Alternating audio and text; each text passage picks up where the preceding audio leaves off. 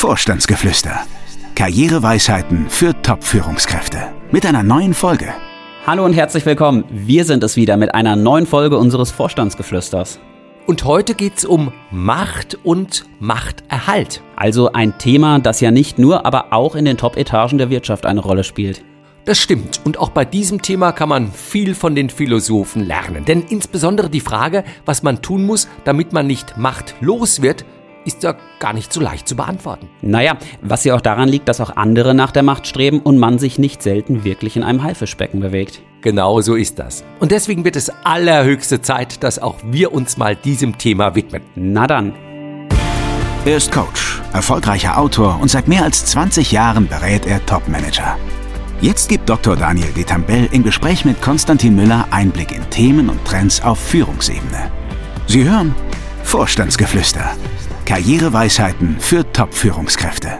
Welchen Philosophen bzw. welche Weisheit stellst du uns denn heute vor? Niccolo Machiavelli. Er sagt, eine Veränderung bewirkt stets eine weitere Veränderung.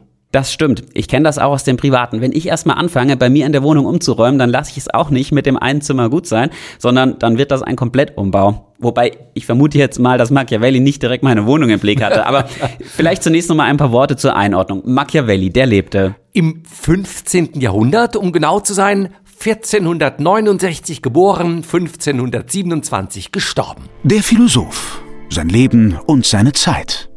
Machiavelli war Beamter, und zwar in der Republik Florenz und war zuständig für ja, militärische und ausländische Angelegenheiten. Und so war er mit den Machtzentren Europas und damit mit der Macht bestens vertraut. Er verkehrte am französischen Hof genauso, wie er im Austausch mit Papst Alexander VI. in Rom war. Alles klar. Kein Wunder also, dass er sich daher mit Macht und Machterhalt unserem heutigen Thema bestens auskannte. Stimmt. Macht und Machterhalt lernte er in seinem Amt bestens kennen. Und wenn es darum geht, Macht zu erhalten, dann darf man seiner Meinung nach nicht zimperlich sein. Er soll ja gesagt haben, wer politisch handelt, der muss auch Böses tun. Das klingt ja moralisch ziemlich bedenklich. Ja, für Machiavelli sind Moral und Politik unterschiedliche Kategorien und wo Wille und Entschlossenheit herrschen, sind Lügen, Betrug und Vorteilnahme nach ihm legitime Mittel, um an der Macht zu bleiben oder sie zu erringen. Das heißt, wenn es um Macht geht, ist Machiavelli jedes Mittel recht? Das stimmt. Für uns ist heute ein solches Politikverständnis, zumindest in den westlichen Demokratien, nicht akzeptabel. Auf der anderen Seite denkt Machiavelli grundsätzlicher. Seine Devise ist, Wer nicht zögert, sondern entschlossen handelt, wer zufasst und nicht fallen lässt, der wird bald das Glück in Händen halten. Ist das so? Hat er recht? Meiner Erfahrung nach durchaus. Wobei, und ja, das gibt auch Machiavelli zu, Tatkraft und Entschlossenheit allein reichen oft nicht aus. Nein, man braucht auch oft noch eine ordentliche Portion Glück. Das stimmt wohl, aber kommen wir doch nochmal zurück zu unserem heutigen Zitat. Eine Veränderung bewirkt stets eine weitere Veränderung. Was bedeutet das für diejenigen, die sich auf Top-Level beruflich bewegen? Philosophie ganz praktisch. Jede Menge. Zum einen muss man feststellen, er hat recht. Also nur als Beispiel. Wenn die CEO-Position im Unternehmen neu besetzt wird, dann fangen am besten diejenigen, die bisher auf Vorstandsebene Verantwortung übernommen hatten, an, schon mal, ja, sich nach Alternativen außerhalb des eigenen Unternehmens umzuschauen. Warum das? Naja, um es mit Machiavelli zu sagen, eine Veränderung bewirkt stets eine weitere Veränderung. Also, wenn die CEO-Position neu besetzt wird, dann macht der neue CEO in der Regel nicht einfach mit den Vorständen seines Vorgängers weiter, sondern besetzt neu. Vielleicht nicht alle und auch nicht gleich, aber im Laufe der nächsten Monate schon. Das sagt die Statistik, das sagt die Erfahrung, ja. Wobei ich mal annehme, dass er nur die austauscht, die nicht so gute Leistung gebracht haben. Keinesfalls. Auch diejenigen, die einen Top-Job gemacht haben, die müssen damit rechnen, ausgetauscht zu werden. Also vielleicht sogar gerade diejenigen, die einen wirklichen Top-Job gemacht haben. Denn das sind ja, das sind Konkurrenten. Vielleicht sind das sogar die Personen, die auch gerne CEO geworden wären, aber es dann eben doch nicht geworden sind die müssen aus dem Weg geräumt werden. Zum anderen steckt auch so ein bisschen die Überlegung dahinter, man möchte ja ein sichtbares Zeichen schaffen, dass jetzt ein neuer Wind weht. Und was kann man da machen? Äh, gut, bis man darauf hofft, dass Umsatz und Rendite in die Höhe gehen, ach, das braucht doch eine gewisse Zeit. Da geht es schneller, wenn man die Personen austauscht. Das setzt nach außen ein ganz deutliches Signal, die Außenwelt nimmt wahr, die Aktienmärkte nehmen zum Teil wahr, jawohl, da geschieht was Neues, da passiert ein Aufbruch und das wird nicht selten belohnt. Welche Veränderungen in Unternehmen bringen denn noch weitere Veränderungen mit sich? Naja, Umstrukturierung. Da werden Unternehmensteile abgespalten oder verkauft. Da kommt es zu Zusammenschlüssen von Unternehmen. Da werden Abteilungen zusammengelegt. Also Veränderungen im Unternehmen gibt es ja permanent und all diese Veränderungen, ja, bringen wieder Veränderungen mit sich. Ich nehme mal an, auch äh, Generationenwechsel führen zu Veränderungen? Na, unbedingt. Also da gibt der Vater an den Sohn ab dann ist doch klar, dass der Sohn nicht mit den Vorständen, den Geschäftsführern des Vaters weitermacht. Nein, da wird ausgetauscht. Man möchte sich doch auch nicht permanent sagen lassen, ach, bei deinem Vater war die Welt noch in Ordnung, da war alles noch gut. Nein, man möchte junge Leute reinholen, die einem dann auch vielleicht bisschen nach den Mund reden und gemeinsam die Neugestaltung auch gestalten miteinander. Also auch da, Generationenwechsel, ganz spannendes Thema. Wie sollte man darauf reagieren?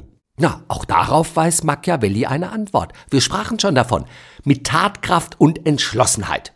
Was vermutlich die wenigsten tun, denn die meisten werden ja doch eher hoffen, dass die Veränderungen sie nicht selbst betreffen. Genau das ist der Fehler. Man wartet passiv ab, was passiert, statt selbst aktiv zu werden und zu versuchen, aus den Veränderungen für sich selbst Kapital zu schlagen, diese für sich selbst zu nutzen. Was könnte das konkret bedeuten?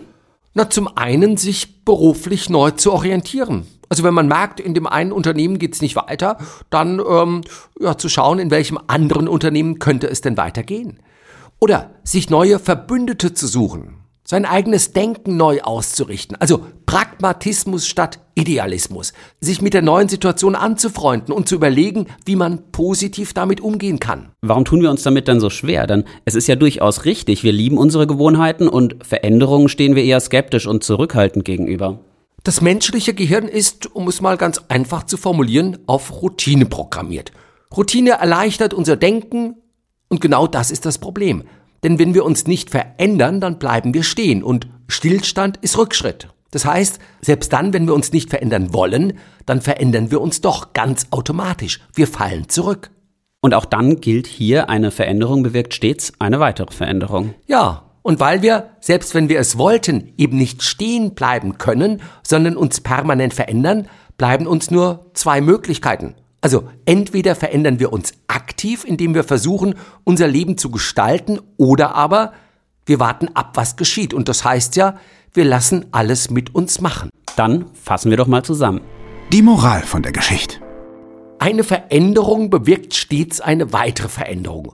Und weil sich permanent etwas ändert, also die Welt, unsere Mitmenschen, wir selbst, haben wir nur zwei Möglichkeiten. Entweder wir reagieren aktiv auf diese Veränderung und richten unser Leben permanent neu aus, oder aber wir lassen die Veränderung geschehen und warten passiv ab, was geschieht. Lass mich raten, du rätst natürlich dazu, aktiv auf die Veränderung zu reagieren. Ja, unbedingt. Denn ich erlebe es wirklich jeden Tag, was passiert, wenn man sich den Veränderungen nicht stellt und andere machen lässt. Derjenige, der eben noch Business Unit Leiter war, findet sich auf einmal als Leiter eines unbedeutenden Projektes wieder oder derjenige, der eben noch Verantwortung für einen Geschäftsbereich hatte, der wird auf einmal in eine Niederlassung nach Asien geschickt. Und das finde ich das Merkwürdige eigentlich daran. Viele glauben, man müsse das mit sich machen lassen. Was aber nicht stimmt. Vielmehr kann man, wenn sich der Wind dreht und sich die Dinge verändern, aktiv seine eigene Veränderung angehen. Wer Veränderungen einfach nur passiv geschehen lässt, der darf sich nicht wundern, wenn man am Ende als Verlierer aus der Veränderung herausgeht, wenn man machtlos wird. Man verliert die Macht. Na dann, wir sagen danke fürs Zuhören und freuen uns, wenn Sie auch bei der nächsten Folge wieder unseren Podcast einschalten. Und bis dahin eine gute Zeit mit vielen positiven Veränderungen. Haben Sie Fragen? Dann schreiben Sie uns. Info at vogel-detambell.de alle Folgen finden Sie auch auf unserer Internetseite www.vogel-detambell.de slash podcast. Vorstandsgeflüster. Karriereweisheiten für Top-Führungskräfte.